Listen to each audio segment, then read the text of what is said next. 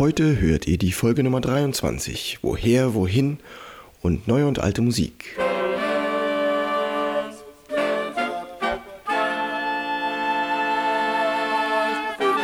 Taylors Bläser Podcast, der Wegweiser zum Lernen, Spielen und Unterrichten von Holz- und Blechblasinstrumenten. Wir beginnen mit Bläserreim zu Folge 23. Blicken wir vor und blicken zurück, half uns ein Stück mit passendem Trick. Wo geht es hin und was kommt noch vor? Klicken wir Abos und spitzen das Ohr. Ja, herzlich willkommen, liebe Bläserfreunde, zur Folge Nummer 23. Woher, wohin? Neue und alte Musik. Heute gibt es hauptsächlich Musik von mir, einmal alte Musik und zweimal neue Musik. Und ich sage euch kurz, wo wir herkommen und wo es hingeht mit diesem Podcast. Und dann werdet ihr nicht weiter belästigt mit meiner angekratzten Stimme, sondern ihr könnt euch ganz auf die Musik konzentrieren. Natürlich passend zum Rückblick will ich euch ein Stück aus der alten Musik vorstellen. Das kommt aus den Aylesforder Stücken und ist eine ganz kuriose Geschichte, die uns nach England führt, zum Graf von Aylesford. Doch bevor wir dazu kommen, sage ich euch, was euch im letzten Abschnitt dieses Podcasts erreicht hat. Mein Podcast ist in elfer Abschnitte gegliedert, nämlich immer die Folge, immer die elfte Folge eines Abschnitts ist eine Einspielfolge, wo ihr euch eine Noten-PDF herunterladen könnt, um dort ein Einspiel für euer Instrument zu finden. Das gab es also in der letzten Folge, in der Nummer 22 und deswegen betrachten wir heute den Abschnitt von den Folgen 12 bis 22. Wir hatten da richtige Stücke zum Anfang für Holz- und Blechblasinstrumente. Wir hatten in Folge Nummer 14 sieben Tipps und wie du dich zum Üben überlistest. Wir hatten Nummer 15 die falschen Selbstprognosen. Das lerne ich nie um diese abzulegen, wie wichtig das ist. Wir haben Parallelen zwischen Sport und Musik gezogen, Muskeln und Wettbewerbe und so weiter, haben dazu drei Folgen gehabt, Musik und Sport 1, 2 und 3. Wir haben uns beschäftigt mit der Notenschrift. Wie können wir besser diese Noten entschlüsseln? Was ist daran gut, was ist daran nicht so leicht? Wir haben uns zum einen mit der Tonhöhe beschäftigt. Ihr könnt dazu einen Kanon singen und ausdrucken oder nachspielen einen vierstimmigen Kanon und ihr könnt einen Kanon sprechen. Achtel kurz, Viertel lang ist der Klang, den man dann kurz, kurz lang einfach spiegeln kann. Kommt die Synkope, dann wird uns bang, und wenn folgen doppelte Töne, wird daraus ein Sprechgesang.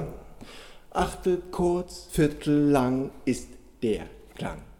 Das gibt es zu Folge Nummer 20. Das war die Notenschrift zum Thema Rhythmus. Genau das passt auch zu Folge 21. Ich kann nicht singen, aber sprechen geht. Wenn also jemand nicht singen kann, kann er mit diesem Sprechkanon trotzdem im Rhythmus sich so richtig gut einfinden und so ein bisschen locker werden, bevor er anfängt zu spielen und dadurch seinen Sinn für das Rhythmische schärfen. Und wenn ja, und wie gesagt, die Einspielfolge Nummer 22, geeignet fürs zweite oder fürs dritte Lehrjahr für alle sechs Blasinstrumente. Jetzt zum Stück der alten Musik. Ihr hört jetzt die berühmte ultimative Gavotte von Georg Friedrich Händel. Eine Gavotte ist eine jauchzende Freude, wie uns Johann Mattison mitteilt, in seinem umfassenden Werk über den vollkommenen Kapellmeister.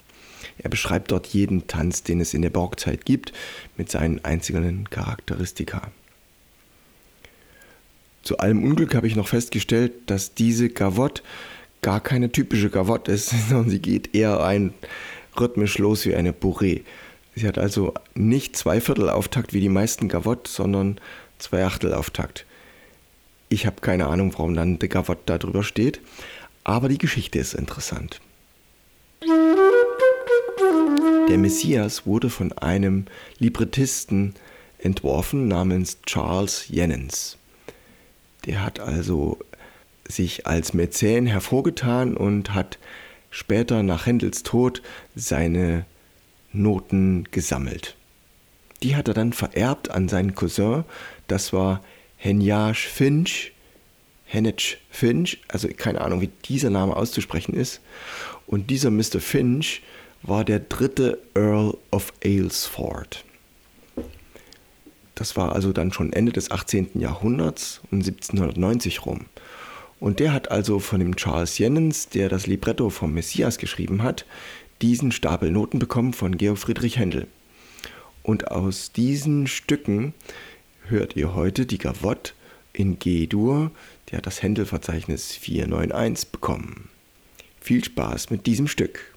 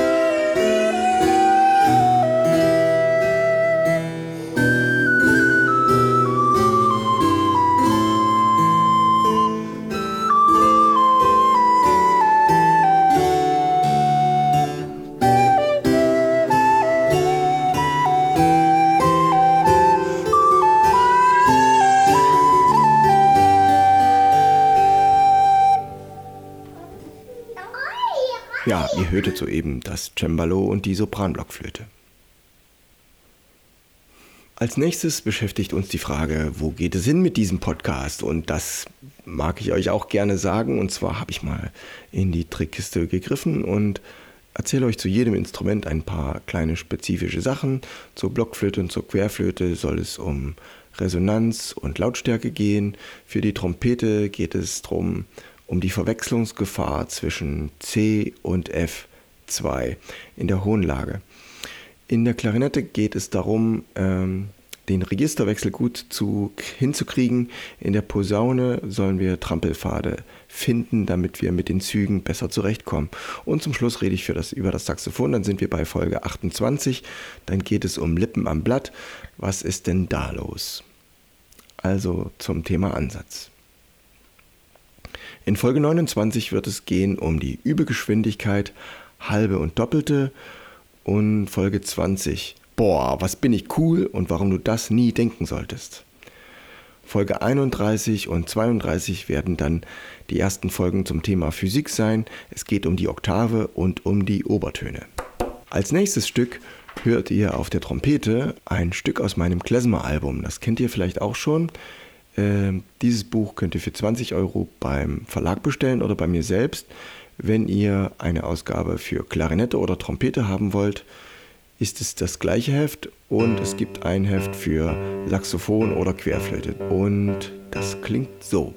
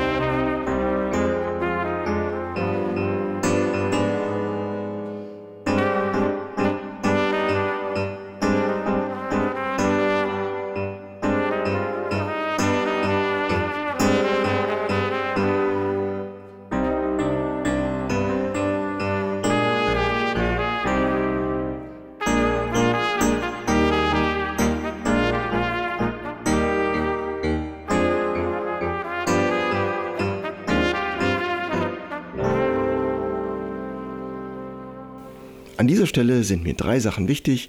Einmal, ich wollte gerne mit euch ins Gespräch kommen. Sendet mir Fragen, was euch interessiert. Schreibt mir etwas in die Kommentare bei Facebook, Telegram oder Instagram. Macht ein Abo von diesem Podcast und wenn ihr bei iTunes vorbeikommt, könnt ihr es auch bewerten. Zweitens, druckt die Noten aus. In Folge 11 und 22 gibt es weiter an eure Schüler. Dazu gibt es auch Videos, die manche von euch vielleicht schon gesehen haben. Und als drittes, empfehlt die Sachen weiter und macht, dass viele Leute ihre Blasinstrumente richtig Lust haben zu üben. Es kommt jetzt das dritte und letzte Stück von dieser Folge, das ist Close to the Sun. Das habe ich komponiert, als die Sonne besonders nah an der Erde war, beziehungsweise die Erde besonders nah an der Sonne war. Äh, das ist ja immerhin eine astronomische Einheit, aber das ist schon ganz schön viel, aber trotzdem ist es close in dem Zusammenhang. Vielleicht ist es dann doch ein bisschen einsam, wie man sich im Weltraum fühlt, wenn die Sonne so weit weg ist von der Erde. Und vielleicht kann man ein bisschen in dieser Ballade diese Einsamkeit hören. Dieses Stück findet ihr im Duettbuch für zwei Saxophone oder zwei gleiche Bläser. Join My Duets. Viel Spaß mit Close to the Sun.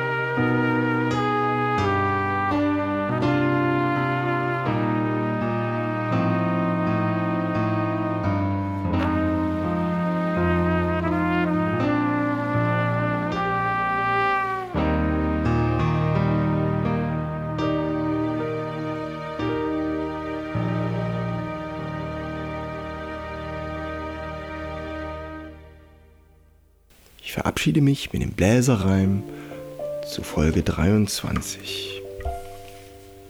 Blicken wir vor und blicken zurück, half uns ein Stück mit passendem Trick. Wo geht es hin und was kommt noch vor? Klicken wir Abos und spitzen das Ohr. Ciao, euer Steven Taylor.